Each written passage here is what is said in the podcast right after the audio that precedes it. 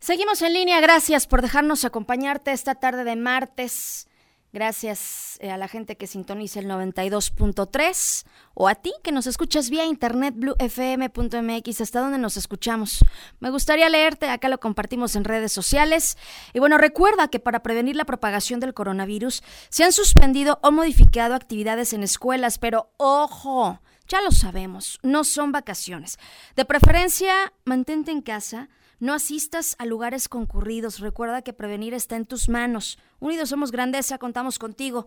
Consulta la página web coronavirus.guanajuato.gov.mx. Es martes de comentario, siempre directo y abriendo polémica. Iván Omar Plasencia, vamos contigo. ¿Qué tal? Con el gusto de saludarlos como cada semana y obviamente, y por razones obvias, en esta intervención pues volveré a tocar el tema sobre las consecuencias legales y de hecho derivadas de la contingencia sanitaria de la pandemia internacional del coronavirus.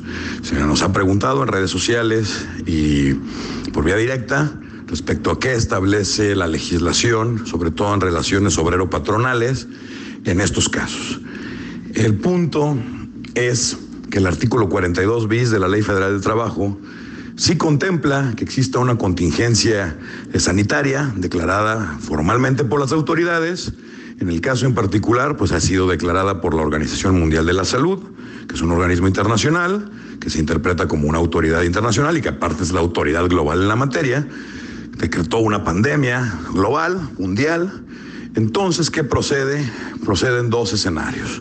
El primero es que el trabajador puede no presentarse a trabajar con la ley apoyándolo, una suspensión temporal de su relación individual de trabajo, o el patrón puede mandar a descansar a los trabajadores máximo por 30 días, y como lo establece la ley, en el mismo artículo 429, fracción cuarta, que es donde nos, nos refiere el artículo 42 bis, con el pago de un salario mínimo por día. Estamos hablando que a pesar de que en los últimos dos años se ha incrementado hasta en un 20% el salario mínimo, pues si un trabajador decide acogerse a los beneficios de esta norma y suspender su relación laboral hasta por 30 días o el patrón decide enviarlos a descansar, solamente está obligado el patrón a pagarles un salario mínimo diariamente. Estamos hablando que son como 3.600 pesos al mes. Sabemos que eso no alcanza. Sin embargo, máximo, como lo establece la ley, son 30 días.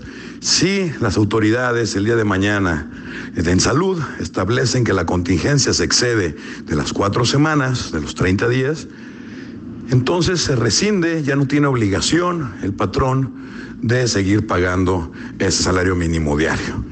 Es un tema que a todos nos tiene nerviosos porque en el tema en particular del coronavirus, y me queda clarísimo después de tantas interacciones en lo largo de estos días, es que predomina más la pasión que la razón y precisamente por eso, por la pasión, quiero hablar el día de hoy. La pasión respecto a que como un país y con los antecedentes de que ya sobrevivimos cuando estuvimos en el año 2009 en el ojo del huracán con la crisis del H1N1, pues creo que los mexicanos somos una autoridad en la materia para saber cómo apoyarnos, cómo ayudarnos y cómo salir adelante de esto. Se ha inundado en redes sociales de videos, de dramas, de información falsa, de que por ahí salió el presidente de un país que tiene la misma población que Guadalajara diciendo que iba a regalar todo y a la par le pide un préstamo al Fondo Monetario Internacional, 400 millones de dólares para una población de 6 millones de habitantes que tiene, y todo el mundo aplaudiéndole y queriendo que México seamos como ellos. Pues no, vemos también casos como la India, que tiene una población de un millón trescientos cincuenta mil, mil millones trescientos cincuenta mil habitantes, que es 10 veces más que México, con 400 casos de coronavirus. Vemos un país como Rusia, que tiene una población muy similar a la mexicana, también que ha contenido la, pandemia, y sin embargo, en México estamos todos vueltos locos, sobre todo por el aspecto económico. El aspecto económico es el que nos está eh, deprimiendo más de lo que ya estábamos. La gente está en cuarentena, no todos pueden salir, se pueden quedar en sus casas, tienen que salir a trabajar porque vivimos al día. Sin embargo, la recomendación es que utilicen los medios tecnológicos, los que tengan acceso, para acercar a las personas sin necesidad de que tengan contacto directo físico. Eh, hemos visto ya casos de éxito donde las aplicaciones, sobre todo de, bienes y servicios a domicilio, están teniendo un, buen auge, donde se están manteniendo fuentes de empleo en trabajos como el servicio de los restaurantes, el servicio de comida, los mercados, de proveeduría, todo por medios electrónicos, donde se han dado casos muy exitosos, de incluso hasta en grupos de redes sociales como el WhatsApp, donde se mandan los menús y se pide el apoyo para pagar los sueldos. También vemos servicios de consultoría remota. En el caso de los médicos, muchos médicos es más fácil estar atendiendo vía remota por, por videoconferencia atienden más gente en menos tiempo. Unos dirían, no, pues está loco, pero tienes que tomar la temperatura, lo tienes que, atender, según el caso, obviamente. Cuando estamos hablando de que ya hay reglas, pues los médicos ya las están eh, ejecutando como tales. Y también vemos que hay empresas que están en la lona. Hay industrias como la de la hotelería, el turismo, el transporte, el tema del petróleo, ni se diga, las tres principales fuentes de ingreso del país, que es turismo en la lona, que es el petróleo, pues ya vimos los precios que bajos están, y es la remesa de los paisanos que nos mandan de Estados Unidos, pues también están ellos en cuarentena.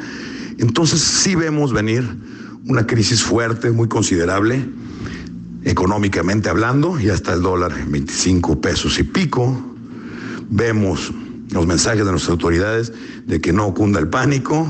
Sin embargo, como lo dije anteriormente, la pasión puede más que la razón y es precisamente donde le tenemos que echar pasión como se le echamos en ocasiones anteriores, cuando México hemos sido sujetos de desgracias como los terremotos, como en desgracias que hemos tenido pues, en la historia, en las guerras, los movimientos armados, y no, y aprender todas esas enseñanzas y sacar la casta donde no tengamos miedo, ya pasó la sorpresa, ya brincamos el querer hacer compras de pánico, ya nos dimos cuenta que la proveeduría está garantizada, ya estamos aprendiendo y ahorita tenemos que entrar a la zona de crecimiento. Muchos han hablado de que México entró a fase 2 en el tema de la pandemia. Fase 2 es que ya hay contagios locales, no de gente que vino del extranjero y que trajo el virus de importación, sino que ya se lo pasó a alguien que estaba aquí y los de aquí lo están reproduciendo y eso genera todavía más pánico. Como lo mencioné en entregas anteriores, pues vienen las alergias estacionales, lo que le llaman influencias estacionales, las famosas gripas de primavera, y eso nos puede generar una psicosis todavía peor. El punto es económicamente cómo vamos a salir adelante. Y las recomendaciones ya las estamos viendo y estamos trabajando con grupos empresariales, con organismos de, de gremiales, de comerciantes, y es precisamente que predomine esa solidaridad que a los mexicanos nos caracteriza. Y una es el mes de abril, muchos no van a cobrar rentas, otros no van a cobrar los meses, en el caso, por ejemplo, de publicidad, que ahorita de nada sirve hacer publicidad si nadie está consumiendo, están otorgando esos meses, otros están dando bonos de págame por adelantado, cuando pase la pandemia, te doy lo que me pagaste más un plus, eso también es muy bueno para mantener las nóminas, para garantizar que los empleados de estas empresas van a seguir subsistiendo y cobrando su nómina. Vemos otros que están haciendo préstamos por adelantados. Hoy acaba de anunciar el presidente López Obrador que va a dar más de un millón de préstamos a los pequeños comerciantes para ayudarlos a, pasar esta crisis.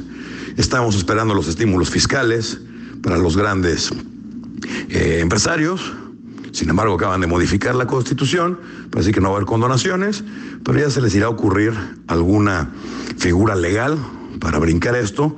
El tema es que todos estamos en este barco, tenemos que aguantar, no podemos caer en el juego de pedirle prestado al Fondo Monetario Internacional, porque es el cuento de nunca acabar.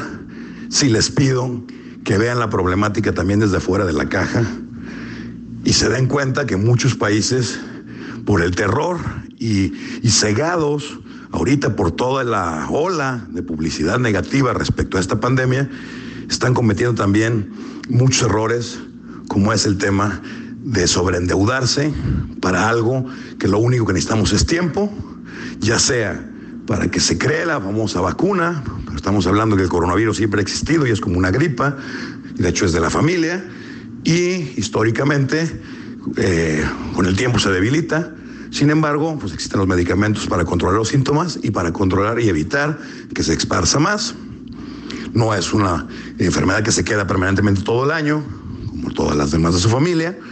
El punto es que como mexicanos tenemos que sacar la casta, evitar la desesperación, evitar esos oportunistas que van a querer aprovechar eh, el tema para sembrar el pánico y buscar eh, saqueos, buscar levantamientos. Eso en nada abona. Las consecuencias serían fatales para nuestros hijos, para las generaciones que vienen, para el futuro. Si hemos salido de peores en la historia de nuestro país, estoy seguro que vamos a salir como siempre, unidos, solidariamente, ayudándonos todos con todos y vamos a brincar esto mucho antes de lo que nos imaginamos. Así las cosas, auditorio. Tengan muy buenas tardes. Gracias, Iván Omar. Como siempre, un gusto tenerte aquí en el espacio. Tú tendrás la mejor de las opiniones. Lo comentamos si te parece acá en redes sociales. Y eh, recuerda, si quieres escuchar alguna de las colaboraciones que tenemos en Noticieros en línea, en cualquiera de las emisiones, estamos en Spotify. Ahí nos encuentras como en línea. Pausa, regresamos con más.